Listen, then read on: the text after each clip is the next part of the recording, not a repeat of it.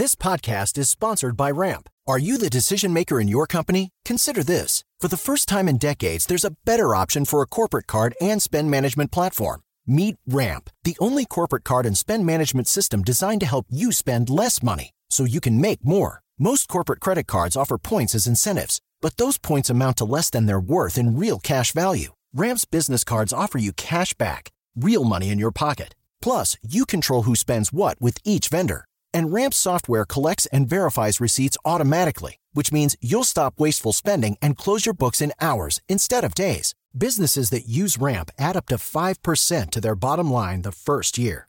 If you're a decision maker, adding Ramp could be one of the best decisions you've ever made.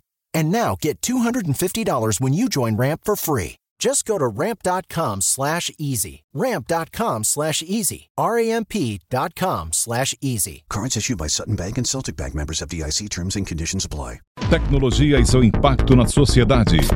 Digital de tudo. Digital de tudo. Com André Miceli. I can see you in the morning when you go to school. Don't forget your books, you know you gotta learn to go. Salve, salve, habitantes da sociedade digital. Sejam muito bem-vindos. Eu sou André Miceli e esse é o Digital de Tudo, seu podcast de tecnologia e negócios. Só aqui na Jovem Pan. Hoje eu estou com o Yuri Lotti, que é gerente de marketing digital da FGV e vai contar para a gente tudo que está acontecendo na educação depois do coronavírus. Tudo bem, Yuri? Tudo bem, André? Salve, salve, André Miceli, todos os outros ouvintes aí nossos outros hosts. Um grande prazer poder estar aqui com vocês hoje participando desse programa. Que legal. Bom, restante da mesa aqui conosco também, Daniel Salvador, Iago Ribeiro e Fercil. Tudo bem, pessoal? E aí, André, beleza? Fala, Vamos lá. Fala aí, pessoal. Yuri, faz uma, uma retrospectiva do que você via em relação à tecnologia e educação até então e uh, o que esse uh, o marco Covid trouxe em relação a um, novo equilíbrio, ao novo normal, para falar como o, o, termo da moda. Vamos lá. Olha, cara, uh, de uns 10 anos para cá a gente vê uma ascendência bastante forte dos cursos de AD, né, da modalidade AD aqui no Brasil. E isso tem trazido grandes pontos positivos, benefícios aí para a sociedade em geral, principalmente para as pessoas que não têm um acesso direto à cultura e educação, né? Porque a gente sabe que os cursos presenciais eles são mais caros, né? A gente consegue uma comoditização, digamos assim, é, um acesso mais facilitado para as pessoas que principalmente têm distanciamento dos, dos grandes centros, né? Que estão um pouco mais distantes dos, dos locais onde normalmente a gente tem acesso aí aos cursos presenciais. Então, isso promoveu uma boa democratização da cultura, né, do conteúdo, e também as pessoas tiveram que se alfabetizar digitalmente para poder ter acesso a essas plataformas. Né? Então, a gente vê essa transição ocorrendo né, de forma gradativa, é, assim como a gente teve, digamos assim, uma ascensão dos serviços digitais, né, os bancos, por exemplo, é um grande exemplo que a gente pode fazer, falar sobre isso, é, a gente sempre esbarra na resistência do público em aderir a essas tecnologias, né, e a gente vê que por conta dessa grande necessidade de hoje, essa resistência está sendo amenizada, né? a gente não tem outra forma de se conectar, de fazer com que as coisas continuem acontecendo no mercado de ensino, né, no mercado da educação.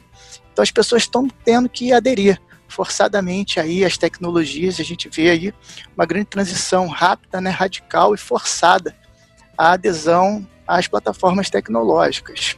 A gente estava conversando, enfrentando juntos um, essa realidade. O Yuri é um colega de Fundação Getúlio Vargas, evidentemente em, em situações diferentes. Eu coordeno o, o MBA de Marketing e Negócios Digitais. O Yuri está na, na operação, coordenando o marketing digital da FGV, como a FGV se posiciona no mercado. Então, eu falo do, do meu lado, não é exatamente um EAD, mas tivemos que botar todos os nossos alunos é, por Zoom em 15 dias, treinar todos os professores.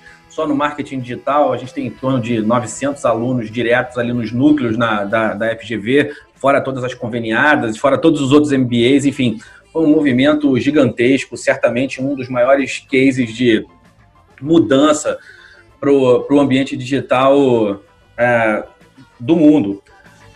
Mas para a gente, no, no, nosso entendimento, pela, pela educação não ser assíncrona, ter o professor do outro lado, passando os exercícios, criando as salas é, de reunião dentro da turma, enfim, lidando com a turma com, com premissas muito parecidas com, com o que ele já lidava quando estava presencialmente, fisicamente lá, é, é uma abordagem bastante diferente de um EAD, desse EAD que a gente assistiu até então. Como é que você está vendo esses dois mundos convivendo, Yuri? Olha, a gente está realmente aí numa dicotomia, né? Esse novo paradigma trouxe alguns desafios, alguns impactos, e aí, uh, digamos assim, uh, a gente viu uma mudança de, enfim, do status quo realmente do que acontecia dentro das instituições de ensino. E a tecnologia hoje, como ela está reinando no mercado, a gente vê isso como um grande diferencial de competição dentro do mercado de educação. Então, a gente tem pequenas empresas, startups da área de educação que estão já desafiando os grandes players, né? Embora eles não tenham muita tradição, não tenha marca, não tenha nem um corpo docente de tradição, um histórico muito bem preparado para pesquisa, mas hoje o mercado está pedindo uma, uma especialização mais rápida, né? A gente tem cursos principalmente na área de digital, das formações da, na carreira, é, das profissões do mercado digital, a gente tem grandes plataformas aí que estão sendo popularizadas e estão conseguindo repercutir muito bem no mercado e atender um público que está precisando de uma atualização rápida. Né? A gente é, tem duas vertentes grandes aí sabendo o que está acontecendo.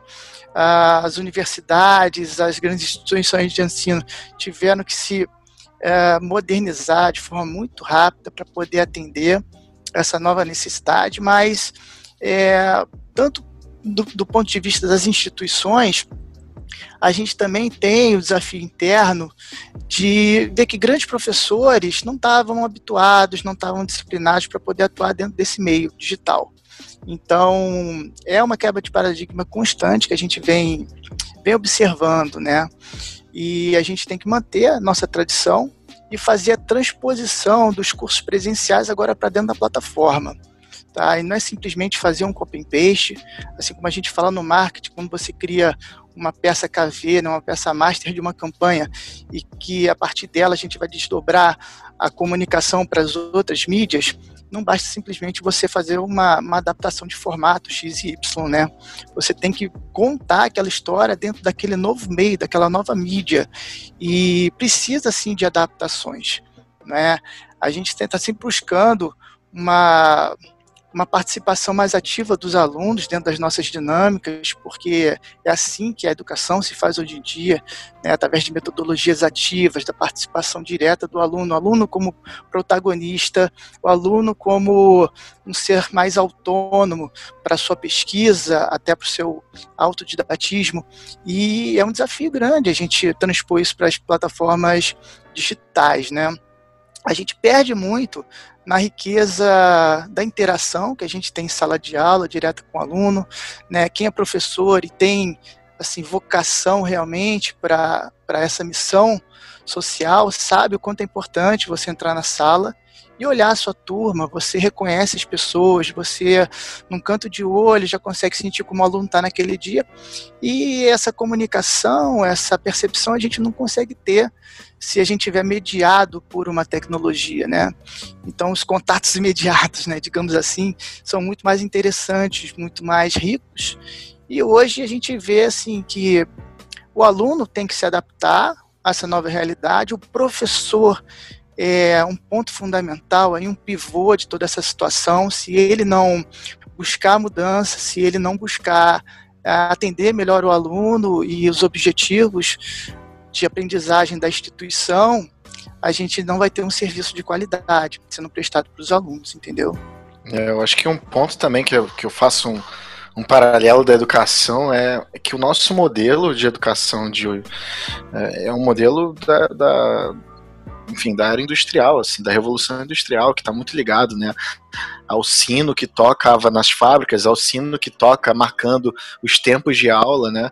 Então, é engraçado porque quando a gente pensa em inovação, a gente tem o movimento das edtechs que trazem é, é, inovação para esse, esse, essa indústria, né? Mas, justamente, né, Yuri, que você está falando, a gente tem uma, uma questão tanto dos usuários de um apego à tradição, né, da, da educação presencial e etc., e dos próprios professores, uma não atualização para as novas tecnologias. É claro que a gente tem N vertentes nesse meio, mas é, quando a gente pensa em educação do futuro, ela não pode ser uma educação física, né? Ela não pode ser uma educação que está restrita a um ambiente, a um horário, pensando que cada vez mais a vida das pessoas não vai estar tá restrita a um horário.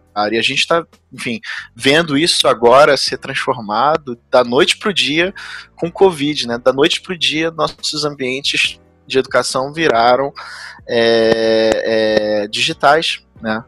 É, e a gente Exato. observa que, que as instituições estão se movimentando nisso, mas eu acho que após esse momento vai ficar claro é, que existe muito benefício né, é, de você ter um, um, ensino que ele é mais fluido, que ele consegue acompanhar a rotina das pessoas, se adaptar e você ter é, ganhos com isso, né? De usar ambientes digitais, né? Pô, acho que você tocou num ponto muito interessante aí, Iago. Você começou falando, né, que em parte nosso sistema de ensino ainda está muito voltado para aqueles padrões industriais lá do passado. Isso me, re, me remeteu um pouco a Foucault quando ele fez uma análise das instituições disciplinares e de instituições de controle, né? E que elas utilizavam da, da própria arquitetura, da estrutura física delas, para fazer ordenamento daquele grupo social, dos corpos, daquela população ali que está enclausurada. E, enfim, a gente tem aí todos esses tipos de métodos sendo utilizados em fábricas, hospitais, nos regimentos militares e até mesmo na escola. E o Foucault também faz uma análise da, da virtualização dessas instituições. Né, que antes elas aprisionavam as pessoas ali para poder convergir essas pessoas e levá-las até um objetivo.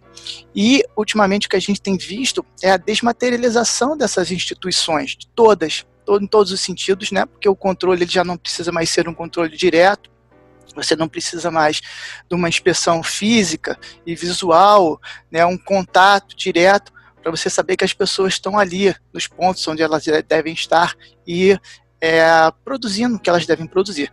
Então, o ambiente virtual de aprendizagem, por acaso, agora é o ambiente da escola, né? o ambiente das instituições.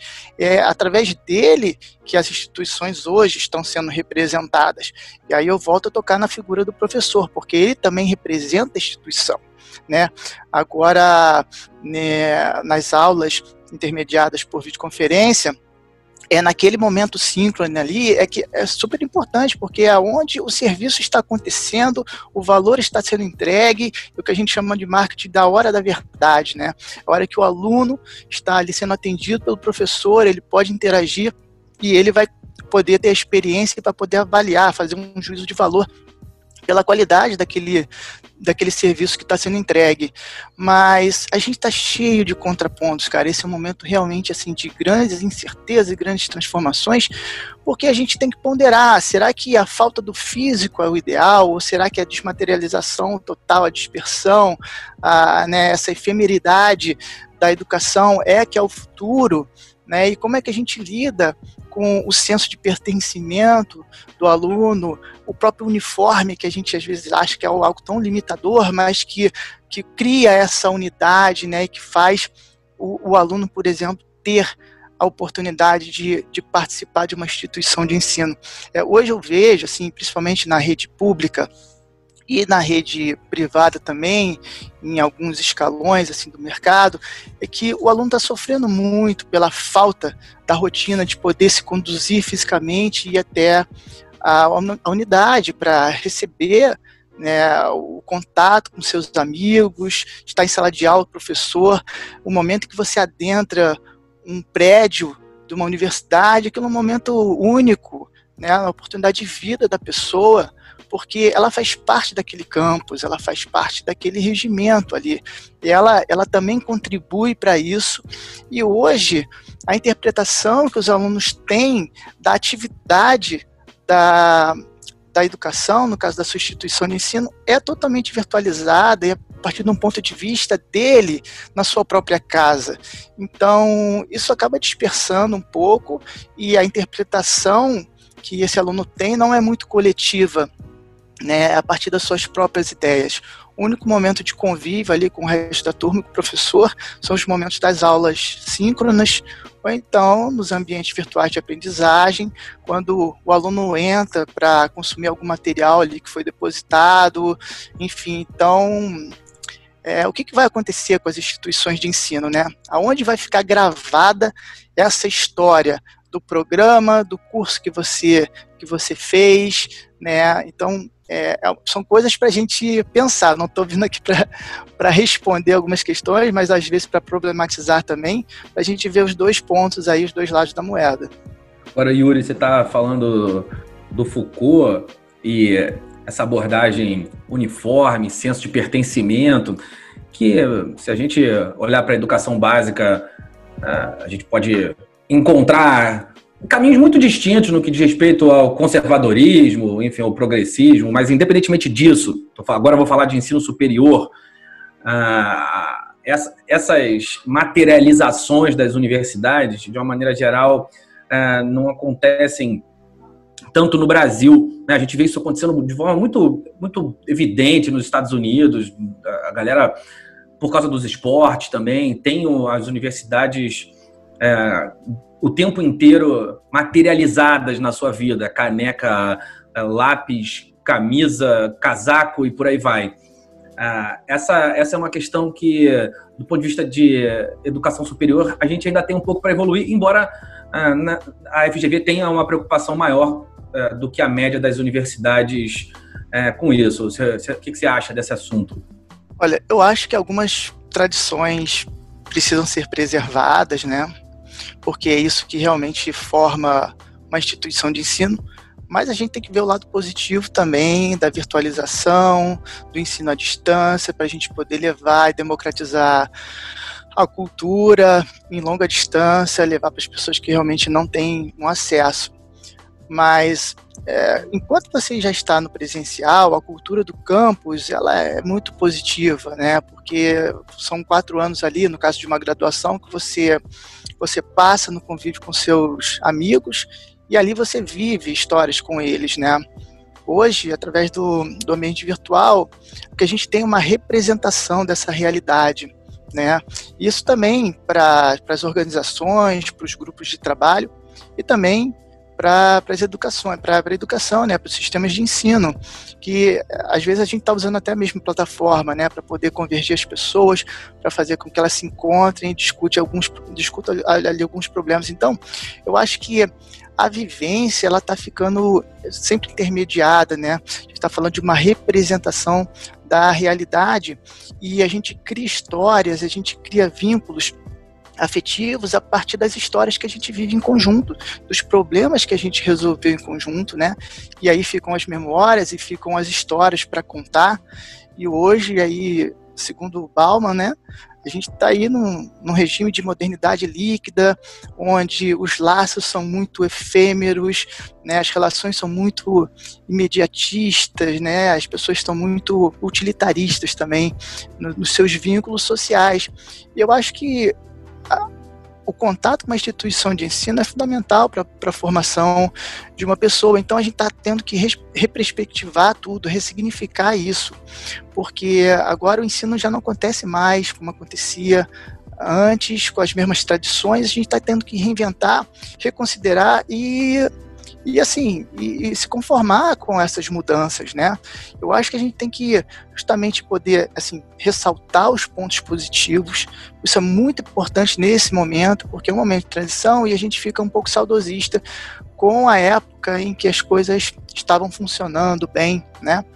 Mas tem grandes adventos, tem grandes acréscimos positivos para todo mundo em função dessa adoção radical tecnológica que aconteceu, né, tanto por parte das instituições quanto por parte do público em geral, porque hoje a gente tem uma base tecnológica instalada, um, um potencial né, de consumo desses cursos virtuais muito maior do que a gente tinha anteriormente. Mas só fechando aqui um parêntese, Michele, para poder assim responder a tua pergunta, é, eu acho que a cultura da educação ela precisa ser preservada, né?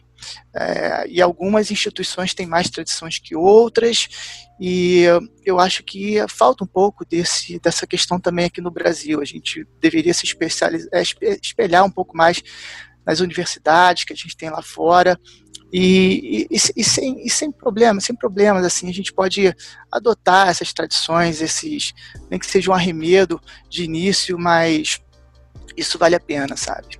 A questão do campus, a questão da unidade, a questão do, do convívio, né? Porque assim, o ambiente virtual ele está muito pasteurizado, né?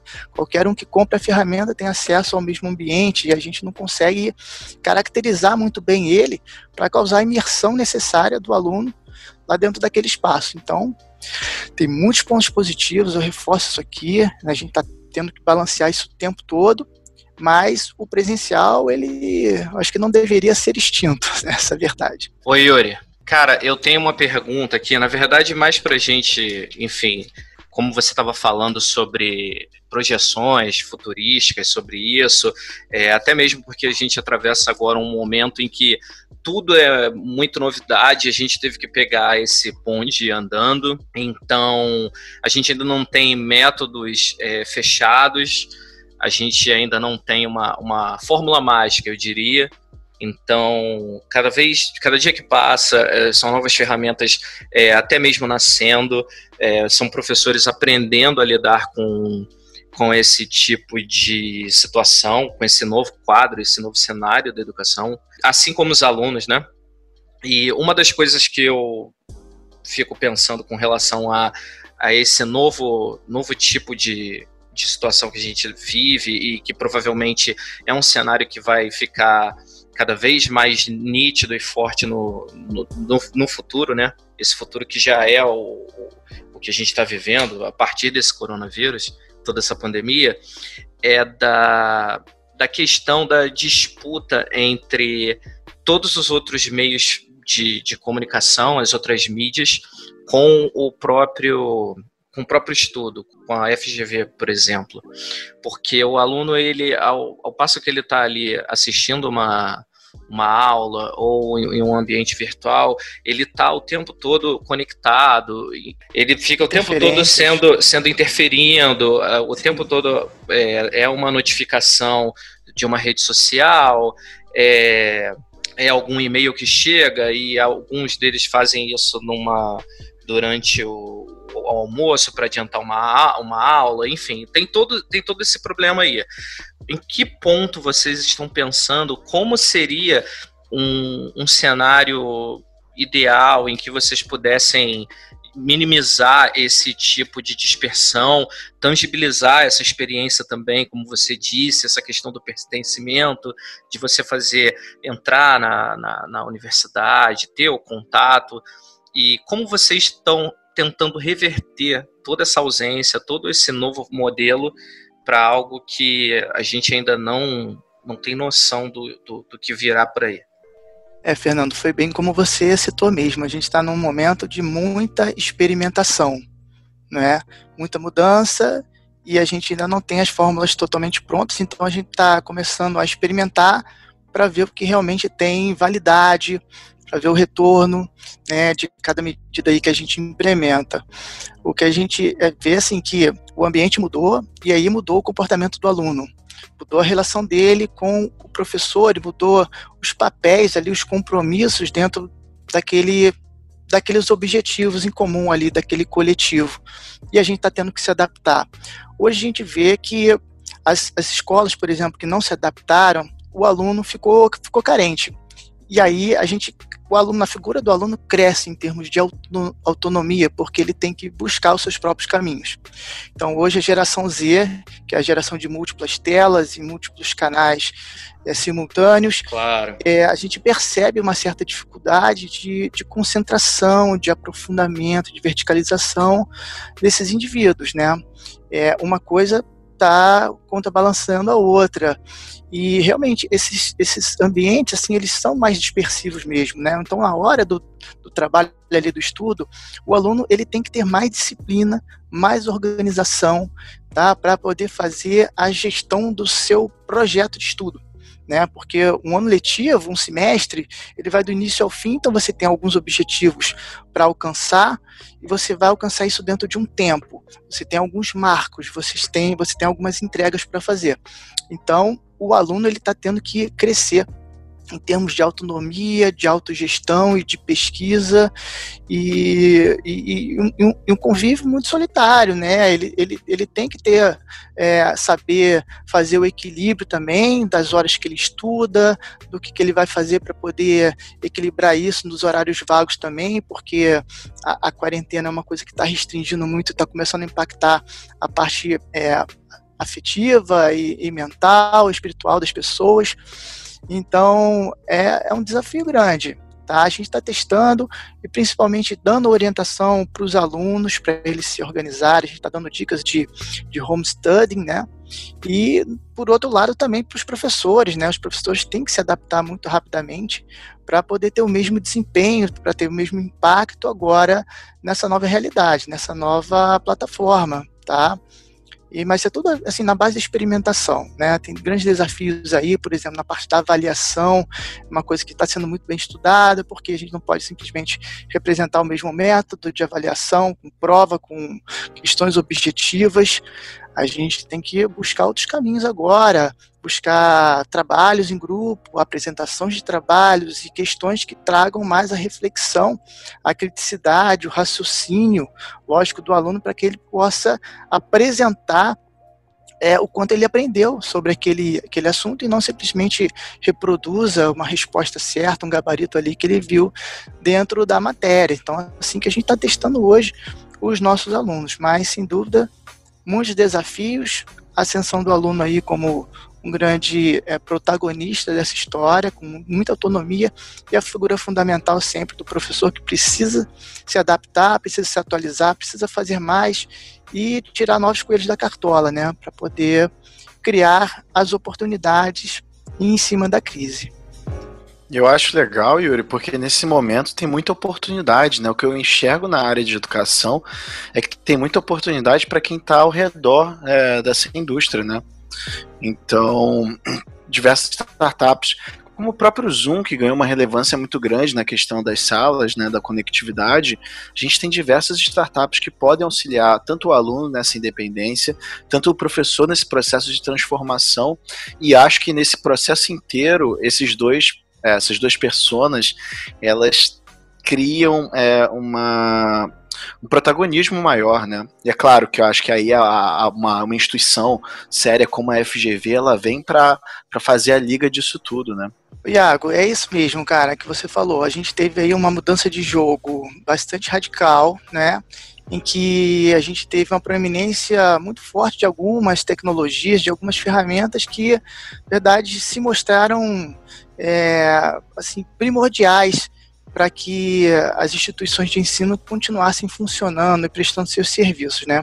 Então a gente vê aí a criação realmente de uma indústria que pode ter vários desdobramentos, ferramentas adjacentes, né? As pequenas startups aí têm grande potencial para crescer, tem que ficar de olho nas oportunidades, entender onde estão as carências, onde estão os gaps tecnológicos, né, para a gente poder suprir é, esse campo aí, entendendo que as instituições estão com dificuldade, muitas delas em se adaptar, né, muitas delas não têm recursos tecnológicos, seja pelo lado da instituição, do staff que dá suporte a toda a operação, ou os professores até os alunos. Então, fazendo qualquer coisa que ajude é, esses players aí, esses atores, a se encontrarem e fazerem melhor o seu trabalho em conjunto.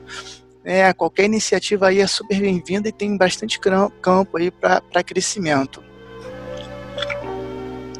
Oi, Yuri, Daniel falando aqui, cara, tudo bom?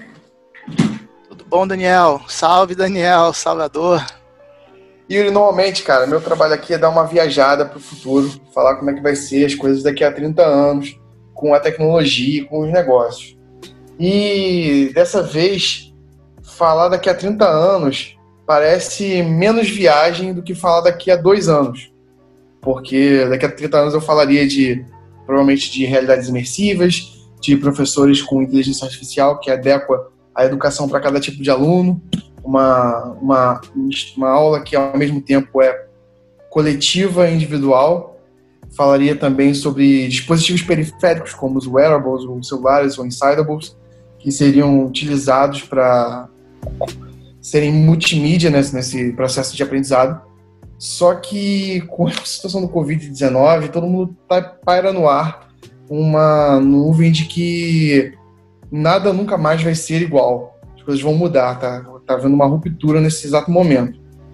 E então, em vez de tentar viajar para daqui a 30 anos, eu queria ouvir de você o que, que você acha que uma previsão para daqui a dois anos e do que ela é diferente se não tivesse se não tivéssemos passado essa situação toda.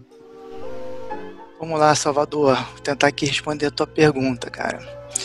Ah, a gente eu acho que vai ter uma valorização maior das oportunidades de convívio, né, do método de ensino tradicional e um fortalecimento, sem dúvida, dos métodos de ensino à distância. O EAD é a grande força hoje que está vindo para poder continuar, fazer com que a gente continue funcionando e que as atividades do ensino não parem, para que a gente não perca esse tempo na, na, na nossa capacidade de formação dos nossos alunos.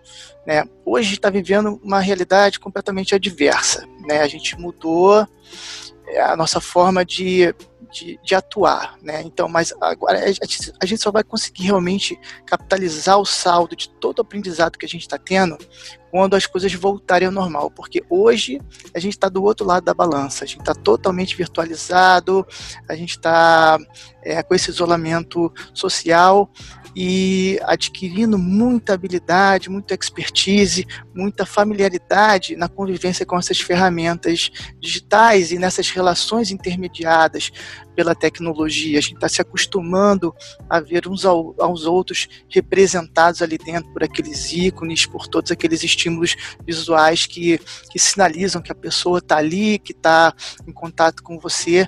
Então, acho que está sendo um grande aprendizado para a humanidade como um todo. As instituições estão se adaptando, os alunos estão se adaptando, os professores também. Quando a gente voltar, a gente vai se valer de todo esse aprendizado, desses skills, desse fortalecimento que a gente está tendo agora. Um trabalho excepcional de todo mundo aí, cada um dando um pouco de si em, em prol da resiliência né, de todos. E a gente vai ter um, um método de, de ensino mais híbrido né? A, a, sala de aula presencial ela vai ter que ser melhor aproveitada. O, o, o, tempo do aluno ele vai ser melhor aproveitado, porque o aluno já vai vir com uma outra bagagem, com uma outra visão e com mais autonomia. Então, o aluno ele vai avançar muito mais passos à frente do que o professor, e o professor tem que acompanhar essa, essa evolução do aluno, principalmente essa geração Z, que é multitela, é multifuncional, né, tudo, o tempo todo ao mesmo tempo, eles precisam ter uma capacidade melhor para se organizar e ter disciplina, foco, mas uh, as ferramentas virtuais elas vão se fortalecer muito. E a gente vai ter os cursos blended, né, também, alguns cursos, formato de curso, até como o Michele já citou em dois episódios atrás, a gente estava aí lançando o FGV Live, que veio em função são dessa nova necessidade de mercado, que são os cursos totalmente intermediados por tecnologia videoconferência, presenciais no caso, né, ao vivo, em horário marcado e tudo. Então a gente está experimentando muitas coisas, vão se ver é, outras frentes, outras possibilidades, vão vir muitas ideias e é na crise que a gente tem que achar um caminho, a gente tem que ser igual a água, a gente tem que correr pelos nossos caminhos, contornar os problemas, contornar os desafios e chegar a um ponto, né, onde a gente consiga se restaurar. É, eu acho que tem pontos positivos em, em, todas as questões. O presencial vai ser mais valorizado e quem tinha medo do virtual só tem isso agora e viu que não é um bicho de sete cabeças e quando voltar vai abraçar as duas pontas aí dessa balança. Yuri, a gente está caminhando aqui para nossa reta final, para nossa desconexão, mas antes da gente embora, eu queria te perguntar uma questão que acaba sendo uma questão mais latente quando a gente está falando dos, dos, do ensino moderado por tec, mediado por tecnologia e, e, do ensino à distância propriamente dito. Você estava falando do Foucault no início da nossa conversa e eu fiquei pensando que agora as aulas são gravadas, que o comportamento tanto de alunos quanto de professores, é, os comportamentos são monitorados e resgatáveis por uma vez que eles ficam disponíveis quando as aulas acabam, enfim. Uh, se a gente fizer a comparação com o panóptico ali, como é que você vê essa, essa questão uh, da, da, privacidade e, e do, do, olhar, do, da vigilância nessa história toda? Ela acontece de fato, né? De forma remota, em que você consegue monitorar o comportamento, a presença né, e todos os rastros que o aluno deixa ali dentro da plataforma, assim como a gente deixa na internet. Mas é a única forma de controle que hoje está acontecendo entre as instituições e seus alunos. É, isso daí pode revolucionar a forma como a gente está medindo o aprendizado né, dentro do ensino. Às vezes o aluno não precisa estar tá ali presente, não precisa estar tá ali passando determinadas horas e minutos dentro da plataforma para que seja realmente atestado que ele está é, passando pelo curso, né, que ele está presencialmente ali no caso. É uma, assim, uma questão sempre muito polêmica, né? Os, os, os ambientes virtuais de aprendizado, eles são, de certa forma, é, limitados nesse sentido, eles não são tão evasivos assim, porque eles não, é, eles só permitem o registro das informações do aluno quando eles estão ali naquele momento, momento logado, né? Mas uh, os rastros eles são constantes. Né? Cada hora que o aluno vai, ele, ele permite, ele sabe que está sendo auditado, né? E, ele mesmo pode ver os próprios rastros dele ali dentro. E, de certa forma, isso é, é, positivo em alguns aspectos, porque quando ele passa por um curso, ele vê o rastro que ele deixou e ele sente que está completando aquele caminho. Por exemplo, quando você tem aplicação de alguns recursos de gamificação dentro da plataforma, tudo isso é feito com monitoramento do comportamento do aluno e você dando para ele algumas recompensas ali para que ele tenha essa sensação de que está preenchendo um caminho, que está trilhando um caminho mas isso tem muito para se desenvolver. É, eu acho que eu sou contra, assim, certas de certa forma, assim, o controle virtual, né, assim, aquela cultura do stalker, né, para poder, enfim, é, invadir a privacidade das pessoas, dos indivíduos, dos alunos. Mas nesse caso, assim, é, eu não tenho, acho que não tenho visto muito problema em relação a isso, os ambientes virtuais, porque o aluno ele está ali para se expor realmente, para interagir e para e marcar né, a sua trajetória, para registrar que ele passou por ali, que ele consumiu aquele conteúdo. Eu, eu compartilho da, da sua visão, meu amigo. Bom, pessoal, é isso, né? Esse é um assunto que, particularmente, eu gosto bastante. Ficaria aqui alguns DDTs conversando com, com o Yuri, perguntando a opinião dele sobre diversos aspectos da tecnologia. E é legal porque é, poder viver lados diferentes da mesma história dá visões complementares para a gente. Mas o fato é que a gente vê o mundo inteiro mudando ao mesmo tempo e poucas vezes a gente pode presenciar eventos assim. Certamente a educação do futuro vai falar de 2020, de como 2020 iniciou um, um novo momento na, na educação, na formação, na construção do conhecimento do saber e, e, da, e do, da determinação do comportamento, dos, dos costumes e de que maneira a tecnologia se juntou a isso dessa forma simbiótica que a gente vai ver a partir de agora. A educação é um daqueles daqueles segmentos que mudaram para sempre. A gente nunca mais vai ver a educação do jeito que ela era antes, nunca mais vai ver a medicina do jeito que ela era antes. Muitos aspectos da sociedade mudaram de vez já. É, esse é um deles. Vamos mais do que fazer prognósticos, vamos quase narrar, porque estamos vivendo essa, esse momento muito de perto, de dentro, eu diria. Pessoal, é hora de desconectar. Foi muito bom conversar com vocês. Para mais informações sobre o processo, você pode encontrar lá no www.digitaldetudo.com.br ou no arroba digitaldetudo no Instagram. Essa semana também tem Sociedade Digital com o meu amigo Carlos Aros.